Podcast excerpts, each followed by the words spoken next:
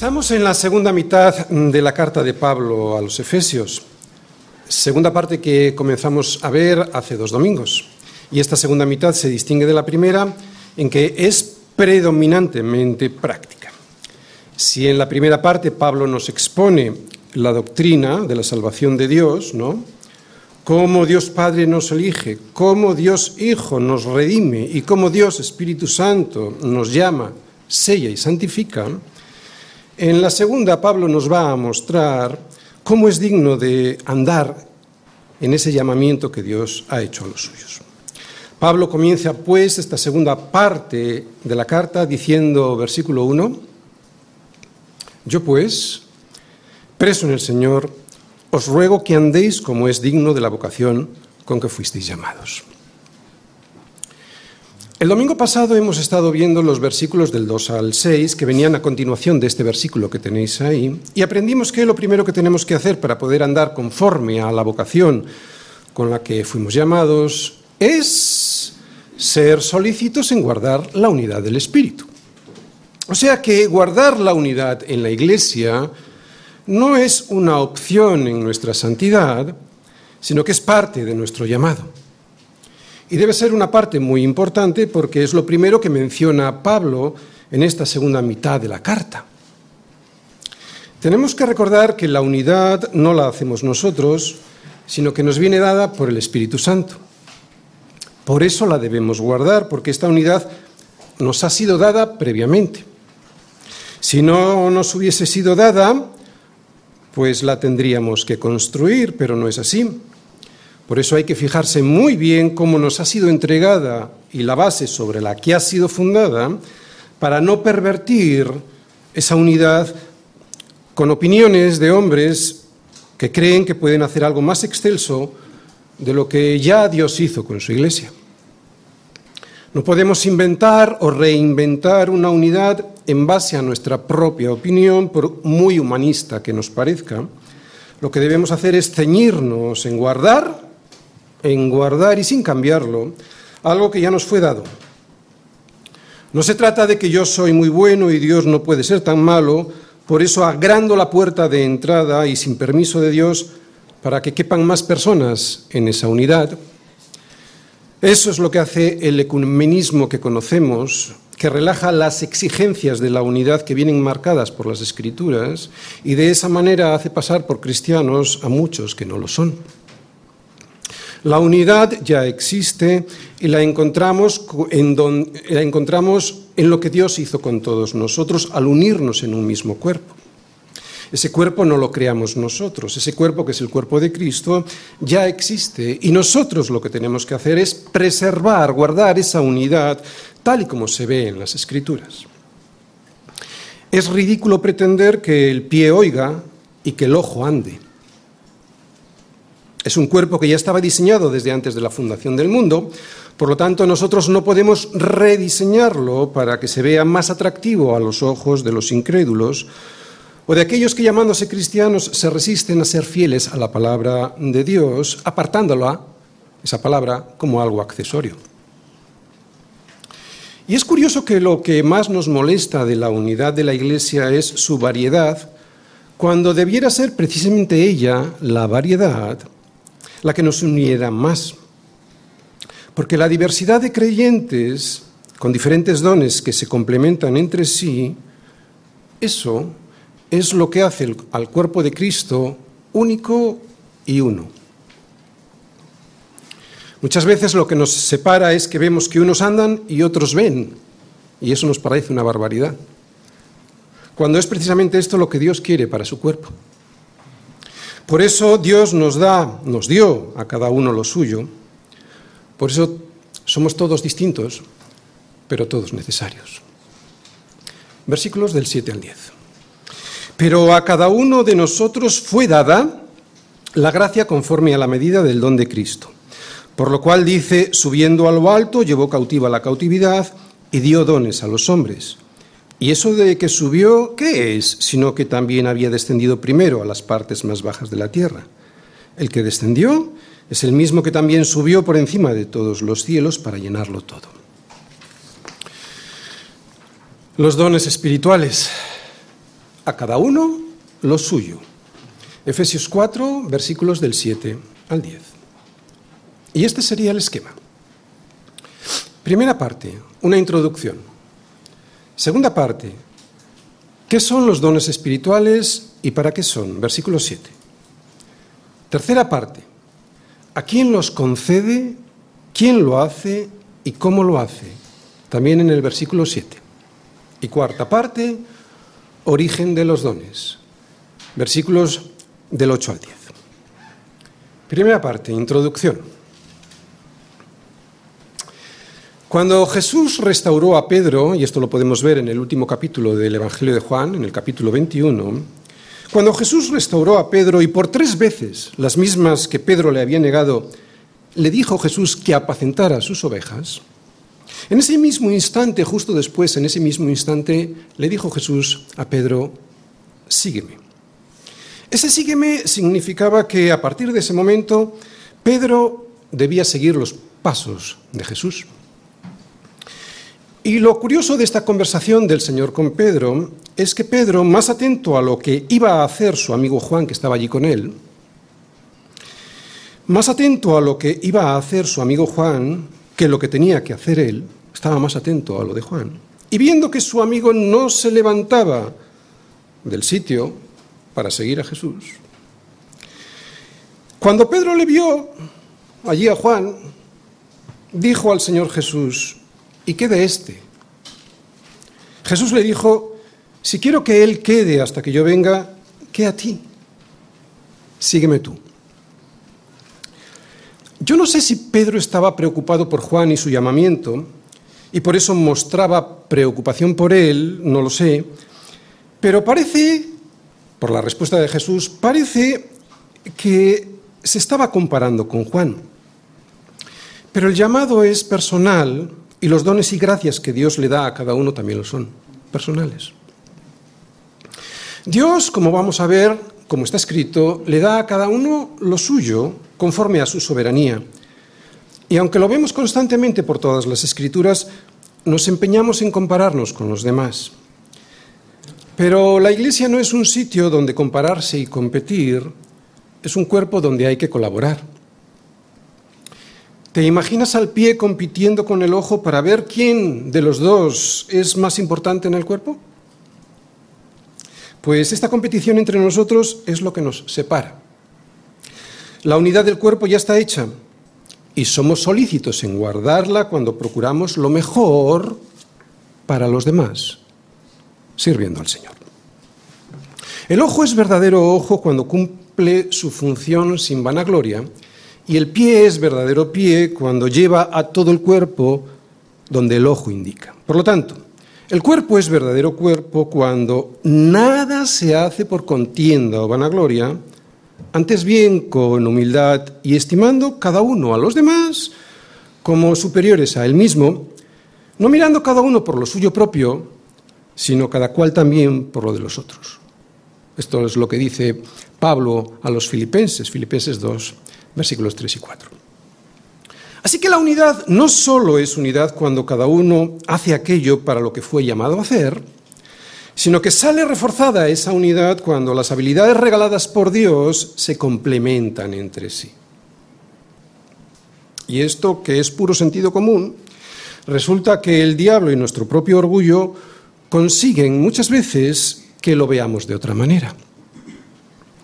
El diablo nos anima a mirarnos a nosotros mismos porque la fuerza de la Iglesia está en que a todos los, a, a todos los creyentes nos ha sido dado dones diferentes que además se complementan entre sí. Verlo así, como realmente es y no como el diablo nos anima a verlo, es lo que le da aún más cohesión a la unidad de la Iglesia. Ningún grupo social hace esto, solo la Iglesia.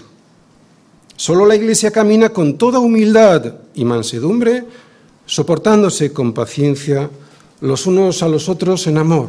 Es lo que vimos en Efesios 4, versículo 2. Solo la Iglesia.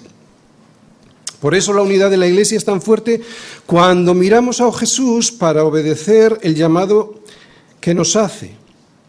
Sígueme tú. Y dejamos de mirar a ver si lo que hace Juan es lo mismo que hago yo. ¿Entendéis lo que quiero decir? Compartimos un cuerpo, pero cada uno de sus miembros tenemos funciones diferentes que no se repelen entre sí. Por eso la unidad no solo es compatible con la diversidad, sino que sale reforzada con ella. Y sin embargo no lo solemos ver así. El apóstol Pedro también lo explica de manera similar. Hablando de la diversidad de dones, él dice que Dios da a todos los que forman parte del cuerpo, cada uno o a cada uno según el don que ha recibido. Esos ministrenlo a los otros como buenos administradores, y dice, de la multiforme gracia de Dios, o sea, de la multiforme diversidad que hay en la iglesia. Si alguno habla, hable conforme a las palabras de Dios. Si alguno ministra, ministre conforme al poder que Dios da, para que en todo Dios sea glorificado por Jesucristo. Tenemos que saber que la única manera de servir bien a Cristo es sirviendo a los demás que forman parte de su cuerpo y haciéndolo en unidad. Solo podremos servir bien a Cristo si caminamos como un cuerpo que lo hace unido y sirviendo cada uno con el don que recibió del Señor. Así es como tiene que caminar la Iglesia. Pero claro, para eso tenemos que saber qué son los dones espirituales, así que lo vamos a ver. Segunda parte, ¿qué son los dones y para qué son? Pues los dones espirituales son las habilidades que Dios le concede a su pueblo por gracia, como está escrito y subrayado ahí en el versículo 7, para que le pueda servir. No se refiere a habilidades naturales que tenemos por genética, no. Se refiere a las capacidades concedidas por Dios para poder servirle. Es cierto que en ocasiones Dios usa lo que previamente nos dio a cada uno por naturaleza, pero para que sea eso un don espiritual debe ser dado de manera específica por Él para, para que sea usado en su iglesia.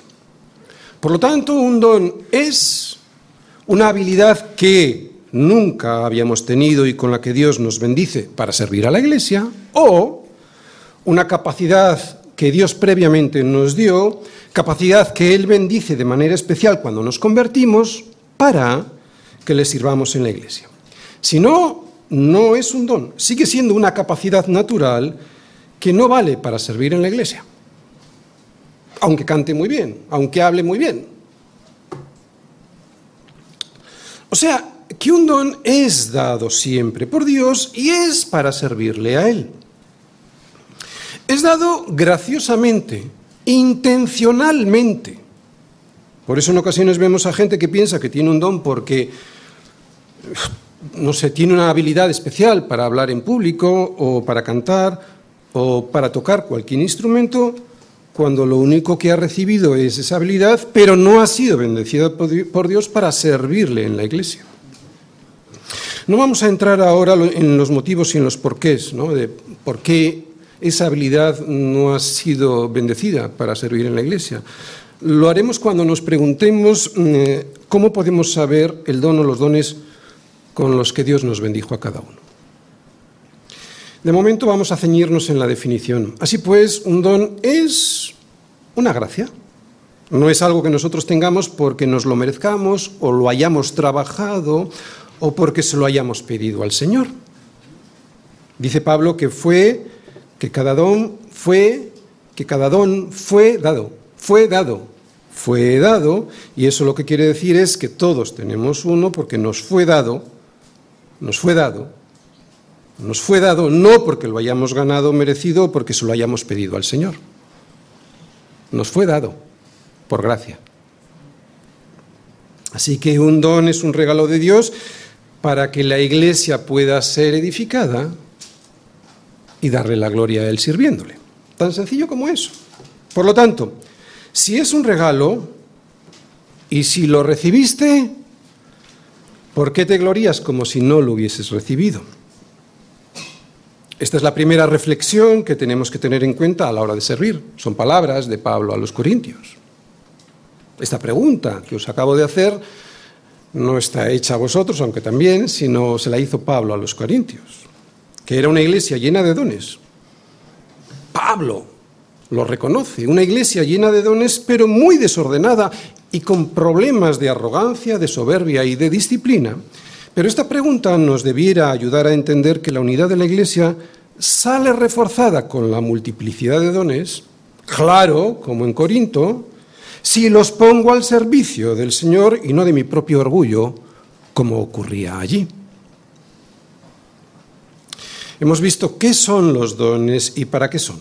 ¿De acuerdo? Son habilidades dadas por Dios y bendecidas por Él para servir en su iglesia y no para agrandar mi ego. Pero algo más.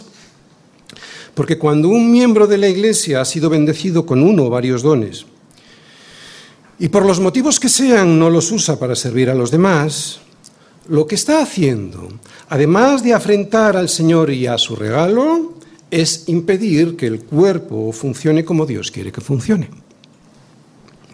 Y eso, eso es un pecado.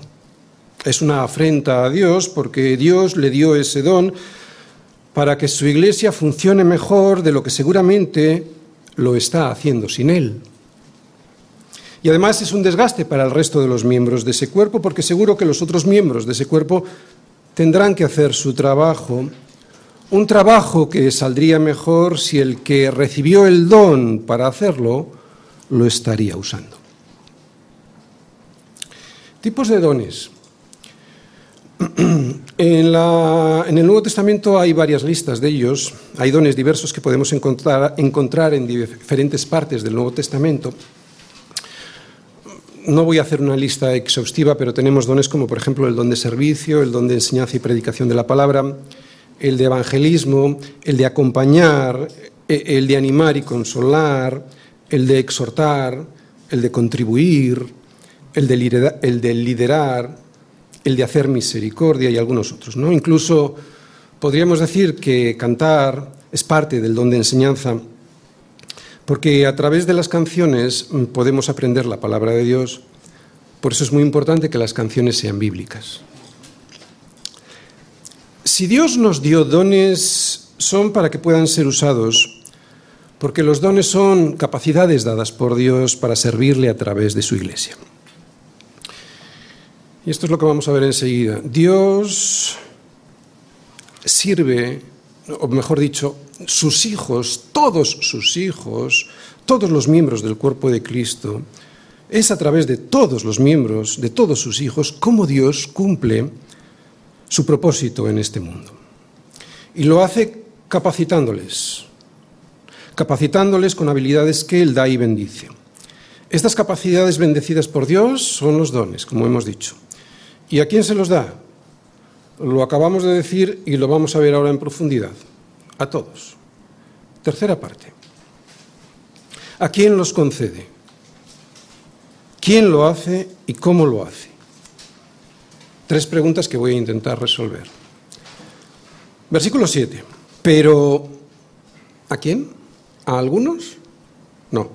Pero a cada uno de nosotros fue dada la gracia conforme a la medida del don de Cristo. ¿A quién los concede? A los suyos, a todos los suyos. ¿Quién los concede? El Espíritu Santo. ¿Cómo los concede? Como Él quiere, no como nosotros queremos, como Él quiere, pero siempre conforme a la medida del don de Cristo. Luego descubriremos cómo podemos encontrar esos dones en los miembros de la Iglesia. Vamos a desarrollar estos tres puntos, estas tres preguntas. Primera que he hecho es, ¿a quién se los concede?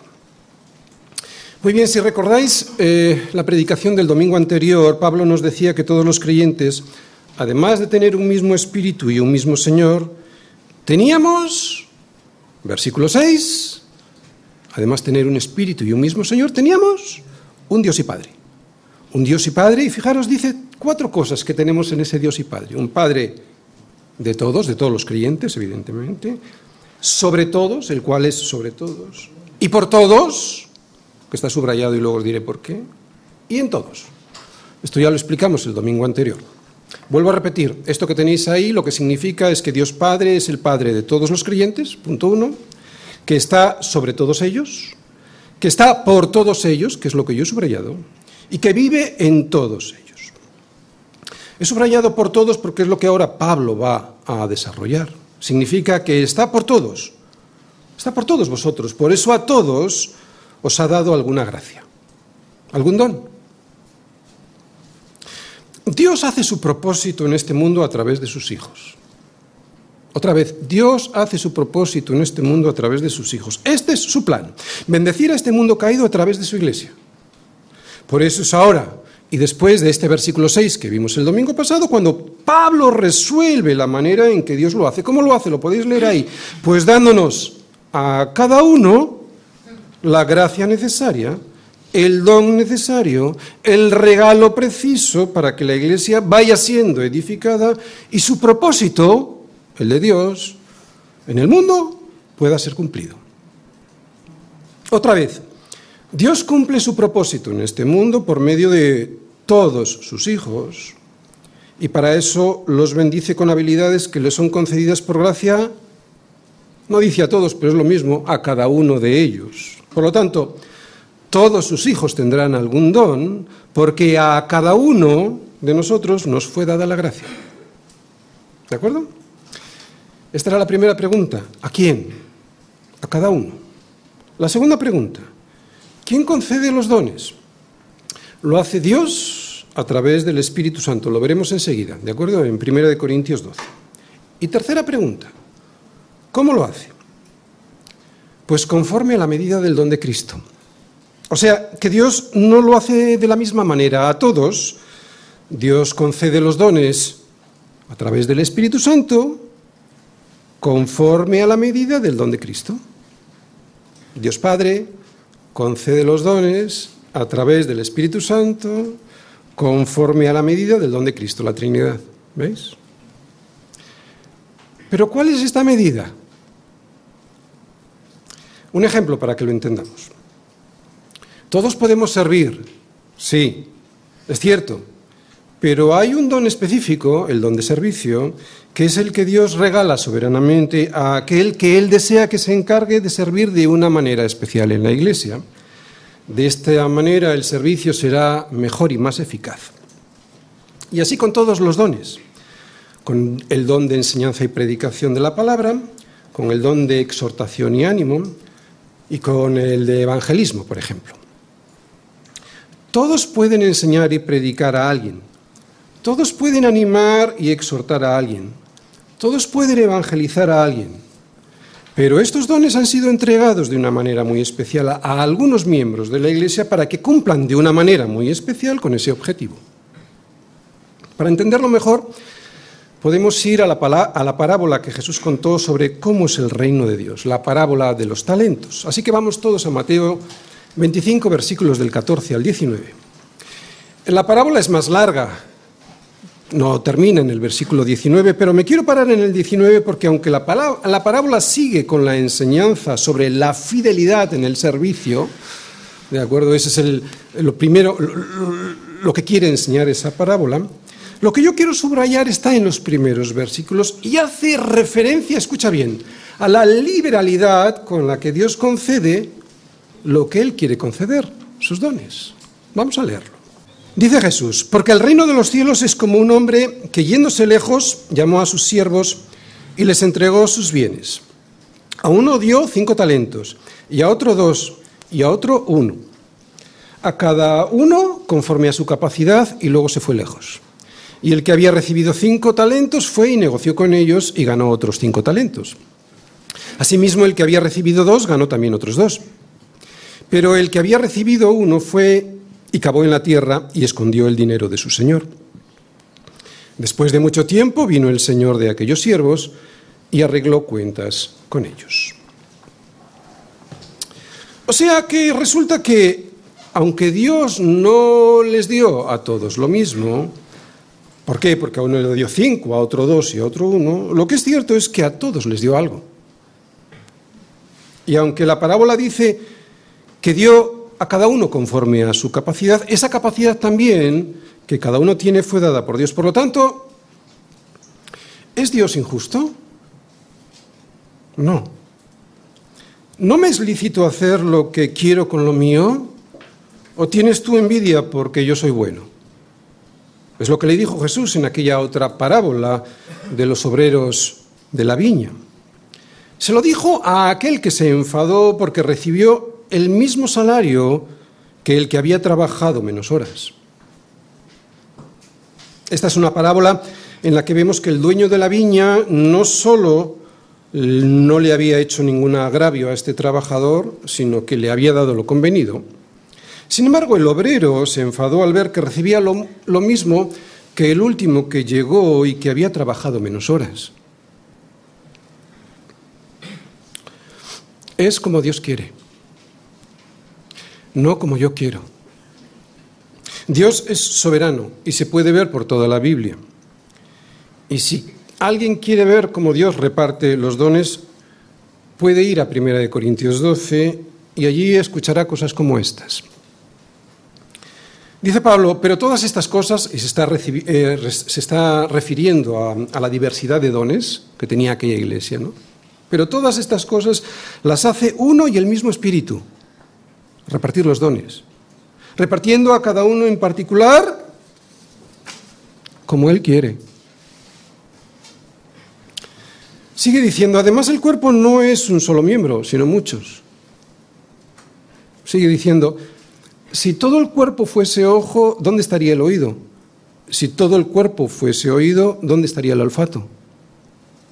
Mas ahora Dios ha colocado los miembros, cada uno de ellos, en el cuerpo como Él quiso. Como Él quiso. Y no como el ojo y el oído quisieron.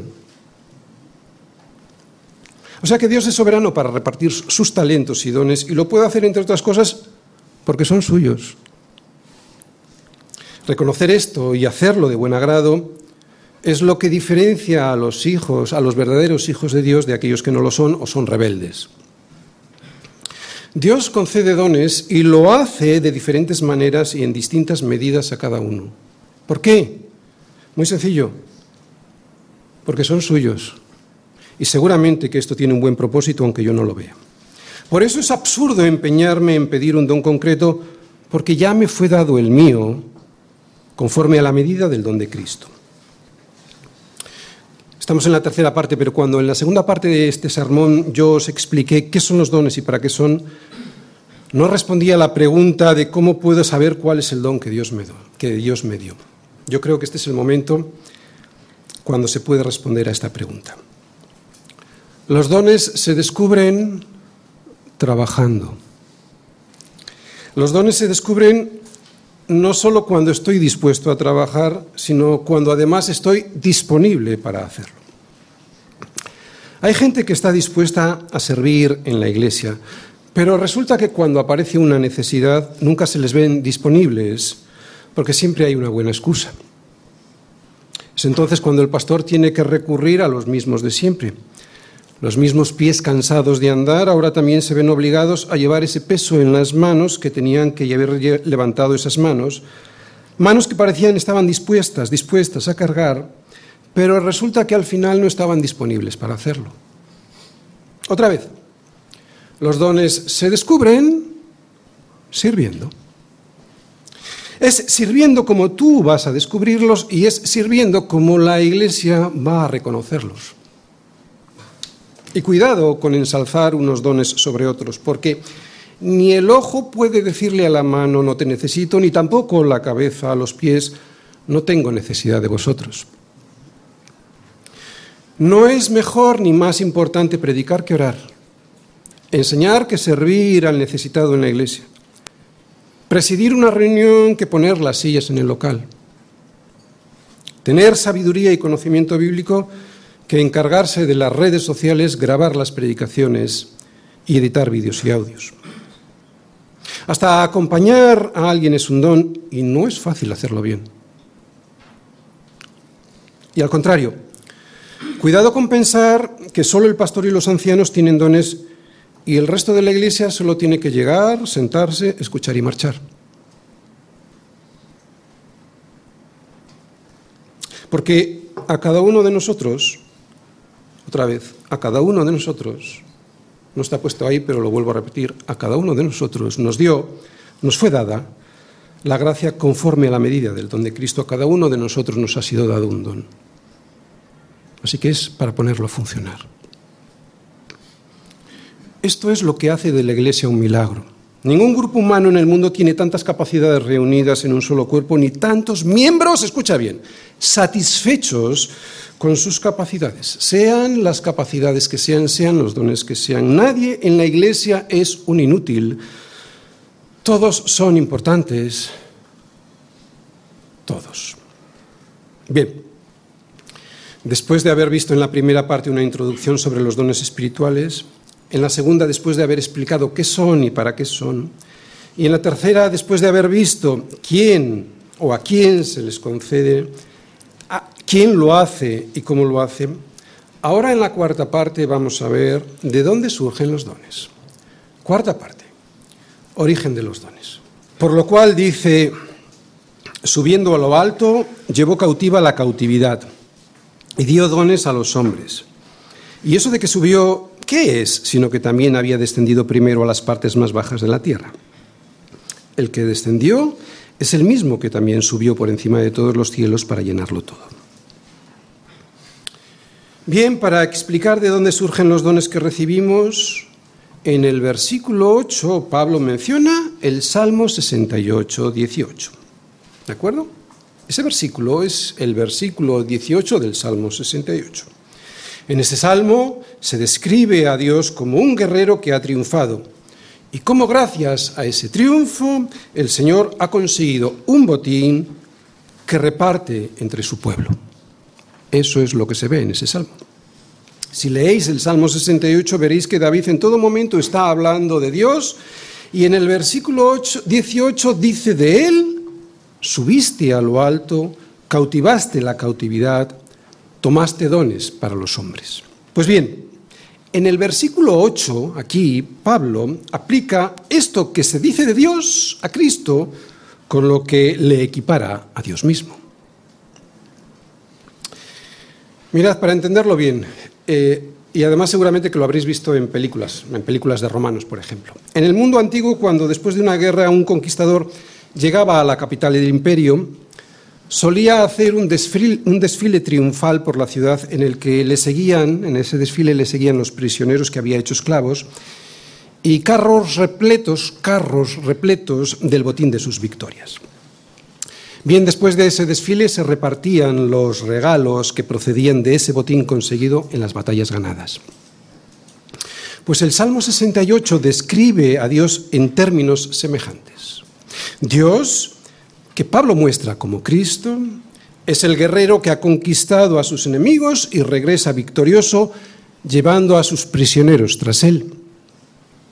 Este Dios que es Cristo es el que ha vencido a sus enemigos en la cruz y con su resurrección consiguió un gran botín.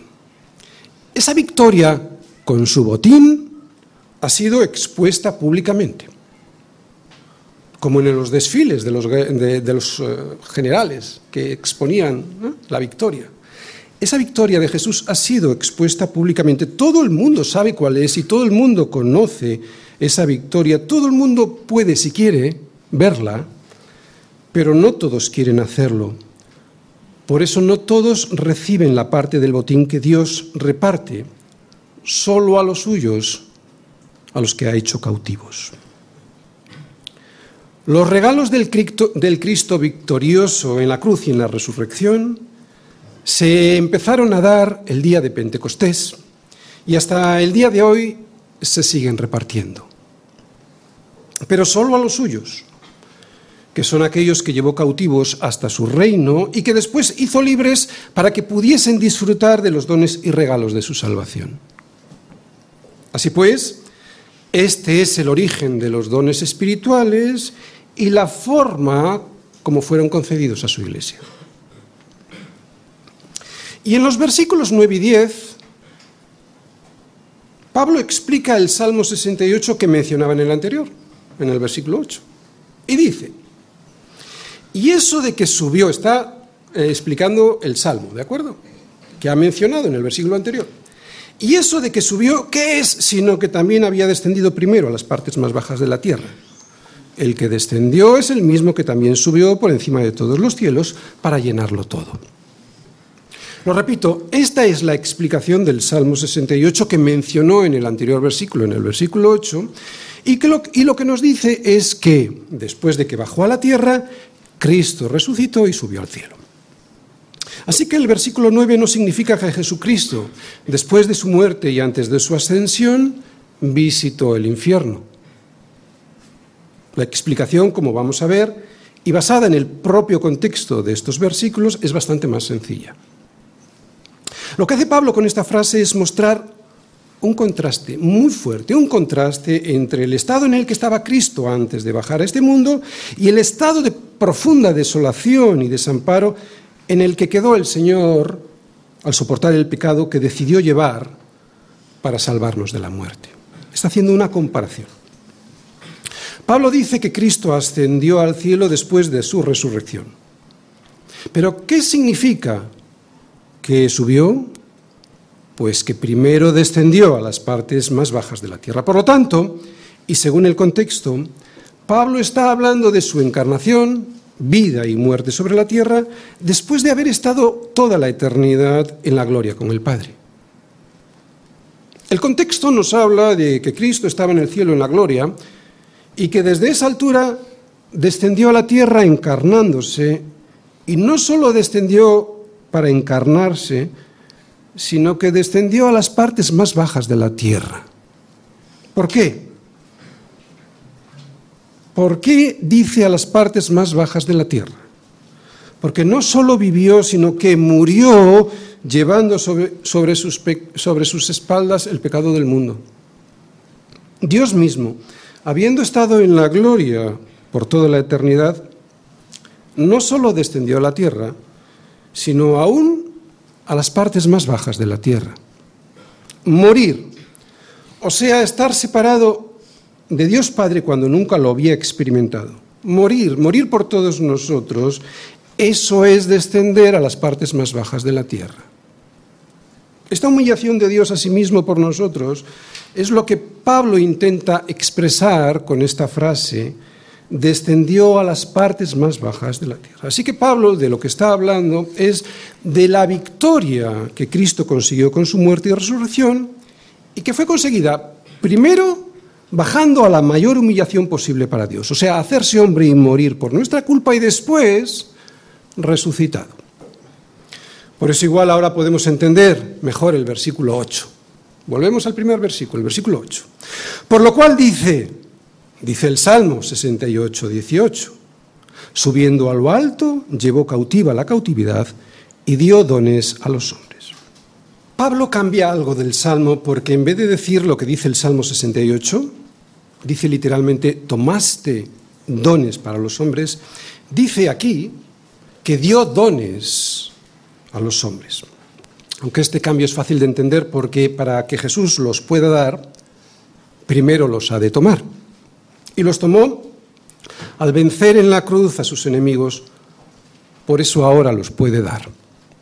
Así que Dios los da a través del Espíritu Santo y conforme a la medida del don de Cristo. ¿Veis aquí la Trinidad? Otra vez. Dios los da a través del Espíritu Santo y como dice ahí, conforme a la medida del don de Cristo. Este es el origen. Cristo y su victoria. El origen de los dones, por el cual los puede dar. ¿Entendéis? Supongo que se entiende bien cuando Pablo dice que Cristo llevó cautiva la cautividad, pero por si alguien no lo entiende, diré que el cautiverio que llevó cautivo, el cautiverio era aquel en el que nos encontrábamos por el pecado y era un cautiverio que nos llevaba a la muerte. Pero Cristo murió en nuestro lugar y con esa muerte y resurrección llevó cautiva esa cautividad. Ya no hay más muerte y condenación, por lo menos no hay más muerte y condenación para los suyos, porque lo que hizo Cristo fue desatarnos del cautiverio que sigue aprisionando al resto de la humanidad. Este fue el milagro que destrozó la condenación, porque hay que recordar que la paga del pecado es muerte. Ese fue el milagro que destrozó esta condenación. esta condenación. La condenación, es que la paga del pecado es muerte. Esta era la regla. Y de esta regla nadie podía salir hasta que Cristo llegó. Pero con su, con su muerte y resurrección rompió la maldición de la ley. Y ahora sí, ahora sí que se puede salir de este desastre. Y aún mejor que antes, porque con la resurrección no nos viene la vida, lo que nos viene es la vida eterna. O sea, nunca más dolor como ocurre ahora, nunca más enfermedad como ocurre ahora, nunca más separación como ocurre ahora.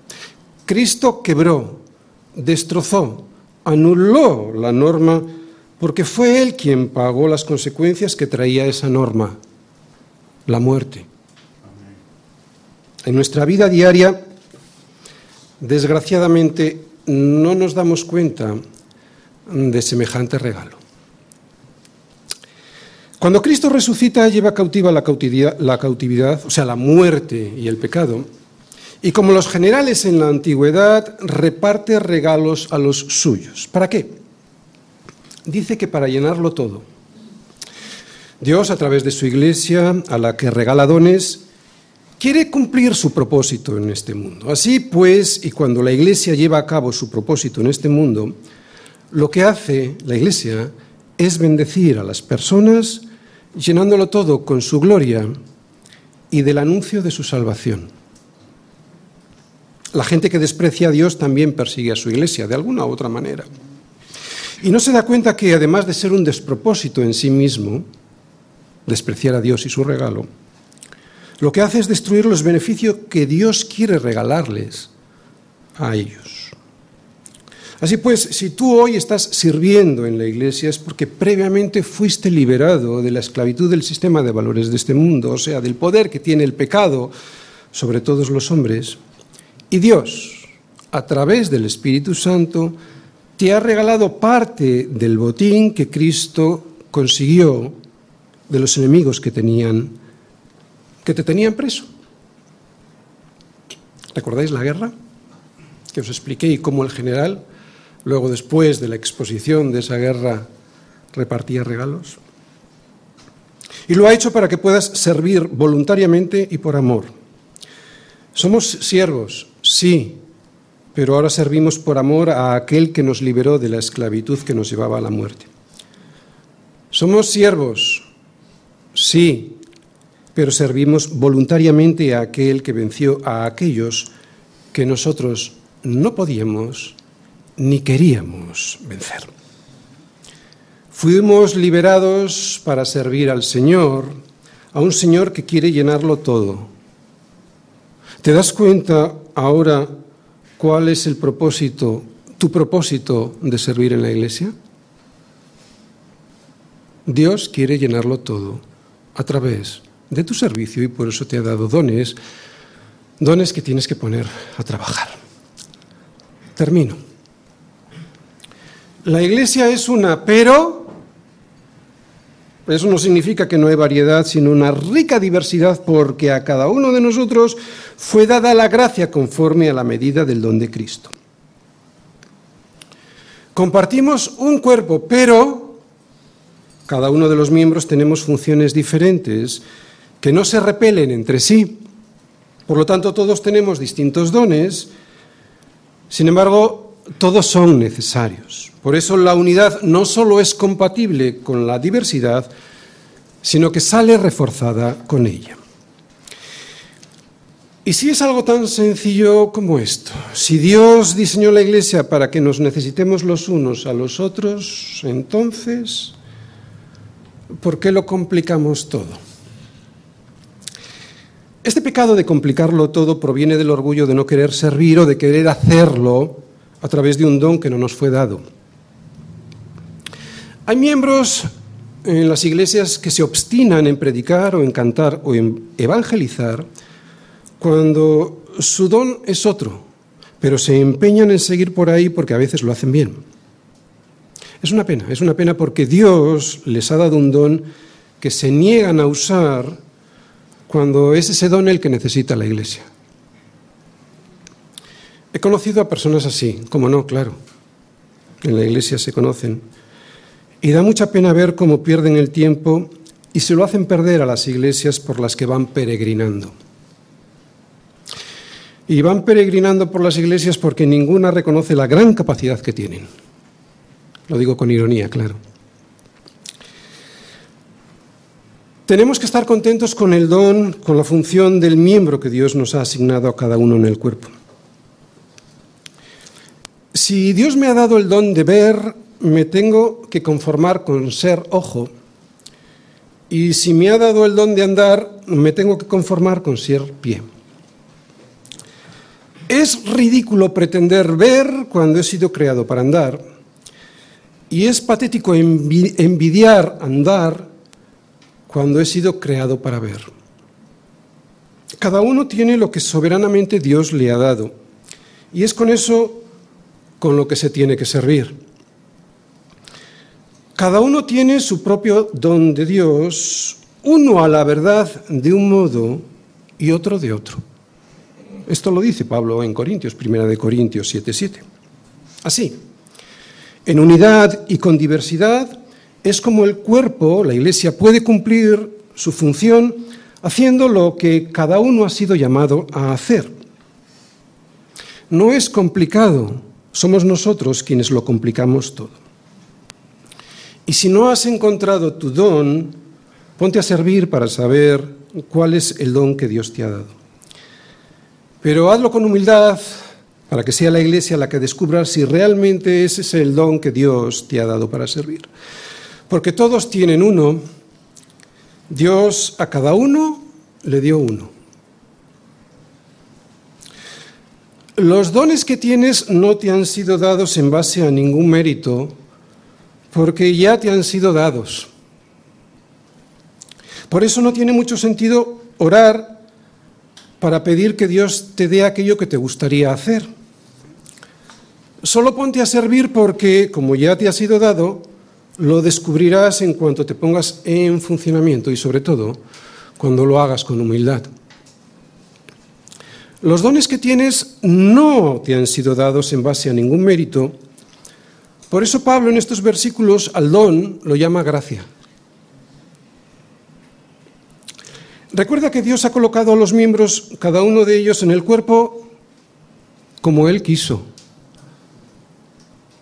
Y a cada miembro ya le ha sido regalado un don con el propósito de edificar el cuerpo de Cristo.